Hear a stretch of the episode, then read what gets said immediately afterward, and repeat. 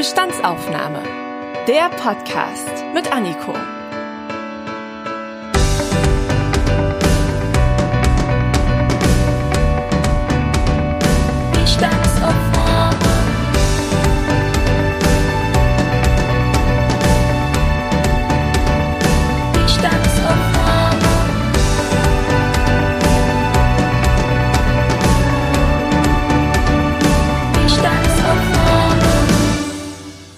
Herzlich willkommen zu einer neuen Folge Bestandsaufnahme. Schön, dass ihr alle wieder mit am Start seid. In dieser Folge soll es um die Digitalisierung gehen. Ganz schön großes Wort, da gehört auch ganz, ganz viel dazu. Aber habt ihr überhaupt schon mal darüber nachgedacht, was Digitalisierung überhaupt für euch bedeutet? Ich bin da jetzt mal ganz ehrlich. Ich habe mich damit erst so richtig beschäftigt, als die Corona-Pandemie kam. Da musste ich dann mich plötzlich starkes Internet in meiner Wohnung haben, damit ich meine Uni-Vorlesungen jetzt alle online angucken kann. Und die Uni-Bibliothek, die war dann auch keine Option mehr, weil ich musste alles Wissen auf einmal irgendwie online abrufen können. Also auch ein Teil der Digitalisierung. Aber wenn jetzt ganz Deutschland sich digital fit macht, dann hat das natürlich auch weitreichendere Folgen. Und deswegen habe ich heute als Gästin bei mir in der Folge Tine Nowak. Sie ist Projektleiterin von Leben und Lernen X.0 im Museum für Kommunikation in Frankfurt am Main. Und sie ist auch Kuratorin der dort aktuellen Ausstellung Hashtag Neuland. Und diese Ausstellung thematisiert die Auswirkungen von Digitalisierung auf Identität und Gesellschaft.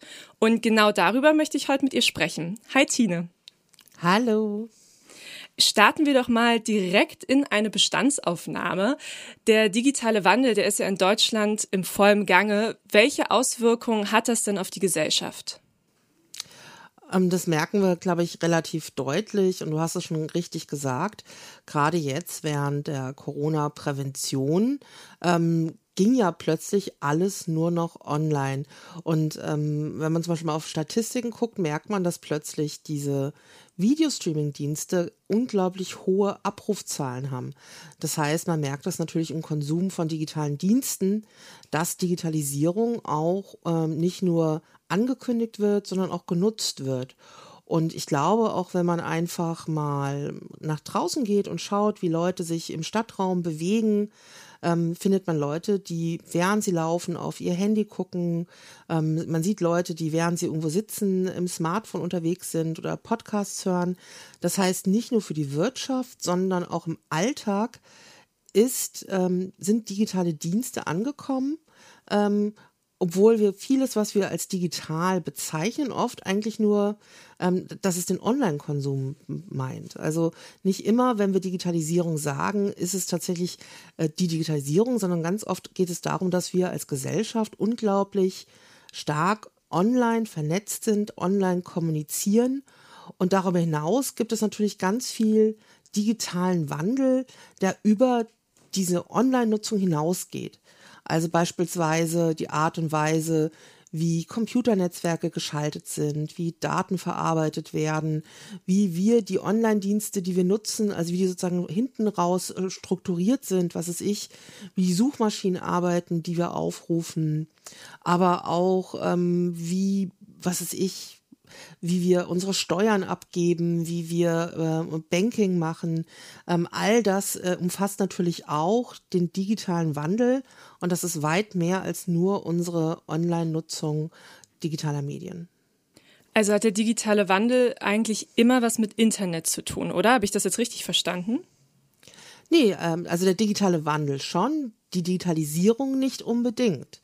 Aber es ist schon so, dass ein Großteil dessen, was mit der Digitalisierung einhergeht, äh, ist mittlerweile auch auf Online-Wegen unterwegs, weil ähm, wenn es allein schon um Datenspeicherung, Datenverarbeitung, ähm, Serverkapazitäten geht, äh, läuft es mittlerweile schon global vernetzt über Netzwerke äh, und die sind zum großen Teil ähm, ähm, das Web, aber es gibt natürlich auch andere äh, globale Netzwerke, über die das läuft. Also äh, ja und nein, beides. Also es ist ganz eng miteinander vernetzt. Ich glaube, man kann das gar nicht mehr auseinanderhalten, sondern die Digitalisierung und auch Online-Nutzung von Diensten ist unglaublich eng verknüpft und wir selber können das oft gar nicht auseinanderhalten, sondern benutzen diese zwei Phänomene oft synonym.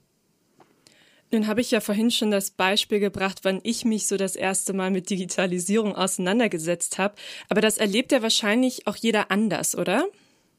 Ganz klar. Wir haben in der Recherche für die Ausstellung ähm, uns natürlich einerseits unglaublich eingelesen in Literatur. Es gibt sehr viele Bücher zu allen möglichen Facetten des digitalen Wandels, zur Digitalisierung.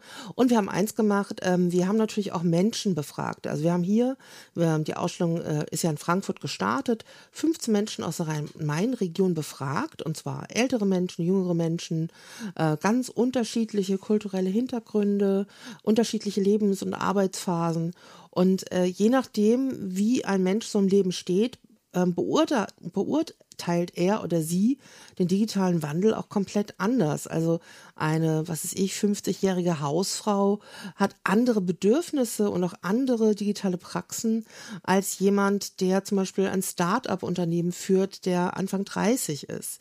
Ähm, und das war ganz schön zu sehen. Was uns aber erstaunt hat, war, dass eigentlich quer durch alle der Teilnehmenden, mit denen wir gesprochen haben, ähm, es nicht so eine komplette Verdammung des Digitalen gab. Also ganz viele berichten, dass sie sozusagen schon sehr viel mehr Druck oder so eine Schnelligkeit erleben oder äh, so eine Art Zwang, das alles nutzen zu müssen, weil alle dort sind. Aber alle sagen auch, wir können da nicht mehr zurück. Und das fand ich eine ganz interessante Erkenntnis für mich, ähm, weil ich ähm, oft äh, auch im, im, Alltag oder wenn man, ähm, wenn man ähm, in die Zeitungen schaut, ähm, hat man manchmal doch das Gefühl, es gäbe so etwas, dass das irgendwie nicht so stark uns betreffen würde, ähm, als könnten wir noch entscheiden, dass das alles nicht stattfindet. Mhm, jetzt nehme ich mal von dir das Stichwort schnell und Druck wieder auf. Befördert die Digitalisierung vielleicht auch, dass die Gesellschaft so gespalten wird in zwei Hälften, weil die einen vielleicht gar nicht mehr hinterherkommen? Also ich glaube schon, dass es einfach so eine Aufspaltung von unseren Referenzquellen und Referenzmedien gibt. Und das führt dazu, dass wir sozusagen Dinge unterschiedlich wahrnehmen. Und das kann zum einen damit verbunden sein, dass wir das auch als eine Schnelligkeit erleben oder auch eine Entschleunigung, wenn ich sozusagen mich auch dem komplett entziehe. Es kann aber auch dazu führen, dass ich generell zum Beispiel, wenn ich die Zeitung aufschlage oder Radio und Rundfunk höre, Fernsehen sehe, Nachrichten im Internet lese, die komplett anders ähm, interpretiere, ähm, weil ähm, es gibt immer mehr kleinere Peergruppen, die sich austauschen und in diesem Austausch Meinungen verfestigen. Und ähm, was sozusagen früher ja ganz äh, gut auch dafür geführt, gesorgt hat, dass so gesellschaftliche Debatten in der großen Breite geführt worden sind, war, dass wir im Grunde ja sehr viel mehr Medien hatten, die von sehr viel mehr Leuten ähm, parallel genutzt worden sind. Also man konnte schon davon ausgehen, dass die meisten Leute abends 20 Uhr die Nachrichten gucken oder sowas. Und ähm, natürlich führt durch diesen ähm, individualisierten Nutzung von verschiedenen Angeboten ähm, haben wir sehr viel weniger solche so, so Konsensgruppen. Ähm, und ähm, darum ist generell auch das Erleben und die Bewertung von dem, was wir gerade um uns haben, stärker ausdifferenziert. In der digitalen Welt haben wir auch eine Persönlichkeit. Darauf geht ihr ja auch ähm, in der Ausstellung ein. Das ist ja wie im echten Leben, dass man sich da genauso ausdrücken kann im Internet. Ich denke dann zum Beispiel so an Instagram, Social-Media-Kanäle. Da stehe ich ja nicht nur im Austausch mit anderen Menschen, sondern da präsentiere ich mich ja auch, da like ich, da teile ich. Welche Rolle spielt denn die digitale Identität heute? Oh, ich glaube, die spielt eine ganz, ganz große Rolle. Ich habe gerade ein Uniseminar geleitet und da waren ähm, 16 junge Menschen, also jung, kann man, äh, kommt immer so drauf an, wie man drauf guckt, aber die waren alle Anfang 20. Und ich hatte sie gefragt, welche digitale Praxis, also das, was sie so im Digitalen macht, ist äh, für euch wichtig, weil die sollten dann ein Essay drüber schreiben. Und ähm, ich habe gedacht, da kommen ganz, ganz viele unterschiedliche Angebote, was ist ich, Fitness-Tracker, Alexa. Und ähm, obwohl es in fünf unterschiedlichen Bereichen stattfand, und zwar den Bereich einer Ausstellung, kam immer wieder irgendetwas mit Instagram. Und ähm, darum, ich glaube schon, dass das wirklich für viele Bereiche des Lebens äh, soziale Netzwerke für jüngere Menschen von hoher Bedeutung sind. Und zwar zu Identitätsbildung, aber auch zu gucken, ähm, was mag ich, was mag ich nicht, aber auch so, auch Dinge auszuprobieren, Geschmack auszuprobieren, Rollen auszuprobieren. Und ähm, das, äh, das kann dadurch ganz gut erfüllt werden. Das war auch von Anfang an so eine Frage, äh, als wir die Ausstellung kuratiert hatten. Da war nämlich immer die Frage, was macht eigentlich das Digitale mit unserer ID? Und die ID haben wir immer so verstanden, es gibt einerseits so diese Möglichkeit, das qualitativ auszufüllen. Also wie kann ich sozusagen ich persönlich das Internet als Raum für individuelle Freiheitsauslebung oder Persönlichkeitsauslebung nutzen. Äh, aber gleichzeitig ist die ID ja auch die, die Identifikation, äh, sozusagen eine Festschreibung durch Dienste oder den Staat, äh, Daten, die von mir verfolgt werden können. Und darum fanden wir immer ganz spannend, dass es so, so eine Art, eine Dualität gibt. Also einerseits verspricht es das Internet und online handeln uns große Freiheiten, gleichzeitig, gleichzeitig macht es uns durchaus auch in vielen Bereichen gläsern oder wir wissen zumindest gar nicht, was mit den Daten, die bei uns äh, anonymisiert erhoben werden, passiert. Kannst du mal so ein Beispiel ganz konkret geben, wo Daten von uns gesammelt werden, was vielen vielleicht auch gar nicht bewusst ist? Mm, also naja, also wenn man zum Beispiel verschiedene Apps nutzt, ähm, dann ähm, werden oft Dinge, erlauben wir den Smartphone oft Dinge zu tun, die vielleicht für die App gar nicht notwendig sind. Also zum Beispiel ähm, viele Apps äh, fragen, ob sie das Mikrofon anschalten dürfen oder den Standort erheben können, also Fotos machen dürfen. Für manche Apps ist das sinnvoll, aber viele Apps äh, fragen Dinge ab, die nicht unbedingt für die Nut Nutzung des, äh, des Services tatsächlich gebraucht werden. Und dann fragt man sich schon, also warum sollte ich denn das alles ähm, anschalten? Warum wäre, ist es denn für eine App interessant, das alles mittracken zu können oder nutzen zu können? Und ähm, auch andere Dienste, weiß ich nicht unbedingt, ist mir vielleicht nicht immer bewusst, dass auch ohne, dass ich das äh, mitbekomme, von mir Bewegungsprofile angelegt werden. Also viele Leute benutzen zum Beispiel Google und da kann man auch bestimmte Dinge an- und ausschalten. Und je nachdem, was ich sozusagen da erlaube, ähm, ich habe ein ganz konkretes Beispiel. Ich habe ähm, irgendwann mal in mein ähm, Nutzungsprofil gesehen und wurde dann gefragt, ob ich sehen möchte, wo ich letzten Monat langgelaufen bin. Und dann ist mir überhaupt erstmal aufgefallen, dass ich das anscheinend nicht ausgeschaltet hatte und konnte dann wirklich auf der Landkarte sehen, wo ich da unterwegs war. Mir war das nicht bewusst. Ähm, aber danach war ich natürlich sensibilisiert und ich glaube, das gilt für viele andere Dienste, äh, die in den Anwendungen, die wir so nutzen im Alltag, auch.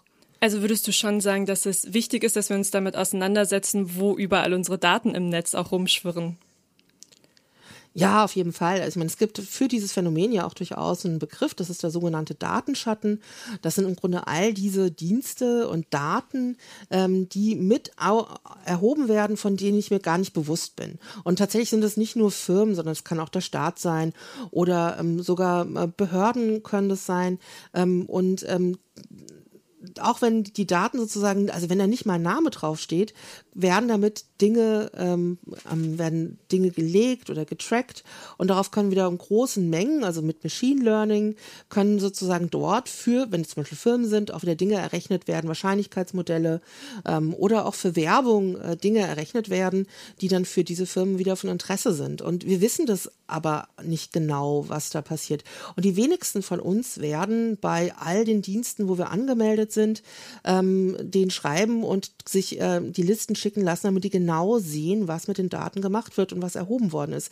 Was wir aber alle tun können, theoretisch. Das ist ja schon mal ein sehr interessanter Hinweis. Ähm, du hast jetzt gerade Machine Learning angesprochen. Kannst du da mal ein bisschen mehr darauf eingehen, was genau denn das heißt und bedeutet? Naja, also Machine Learning ist äh, ein Dienst und die meisten von uns, wenn wir irgendwie so ein modernes Smartphone haben, haben, haben das eigentlich schon auch auf also dem eigenen Gerät drauf.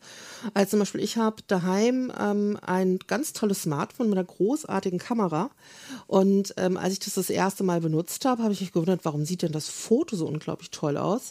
Äh, äh, das liegt daran, dass äh, diese Kamera eigentlich schon Machine Learning, also sowas wie eine künstliche Intelligenz auf einer ganz einfachen Ebene benutzt und das, was an die Linse sieht, automatisch noch ein bisschen verbessert.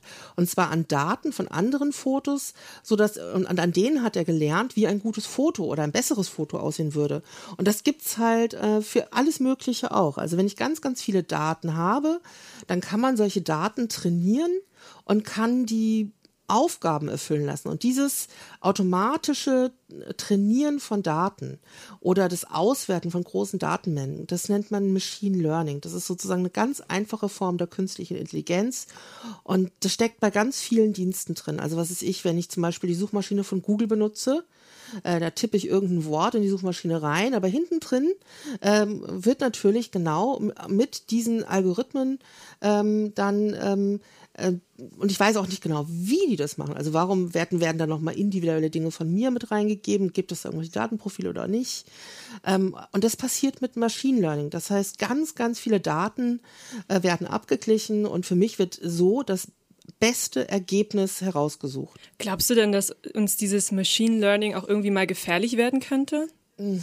Das ist, ähm, das ist eine sehr hypothetische Frage, weil natürlich alles, äh, was man falsch nutzt oder ähm, falsch rahmt, irgendwie gefährlich sein könnte. Also es ist ja wie bei der Medizin. Ähm, aus der Medizin, das kann dich heilen, das kann dir schaden. Und ich glaube, es ist ganz wichtig, dass wir die solche Technik nutzen ähm, einfach auch gucken, dass die Rahmenbedingungen gut sind. Also dass ähm, wir transparente Prozesse haben, ähm, dass, es, ähm, dass es dokumentiert ist, dass Datenschutz für die einzelnen Personen berücksichtigt wird. Also ich glaube, man kann gute Rahmenbedingungen schaffen und dann kannst du halt im Grunde auch ähm, diese Datenabfragen ähm, so zum Wohle des Menschen nutzen, genauso wie man das Ganze vielleicht auch zur Überwachung oder zur Unterdrückung von Menschen nutzen könnte.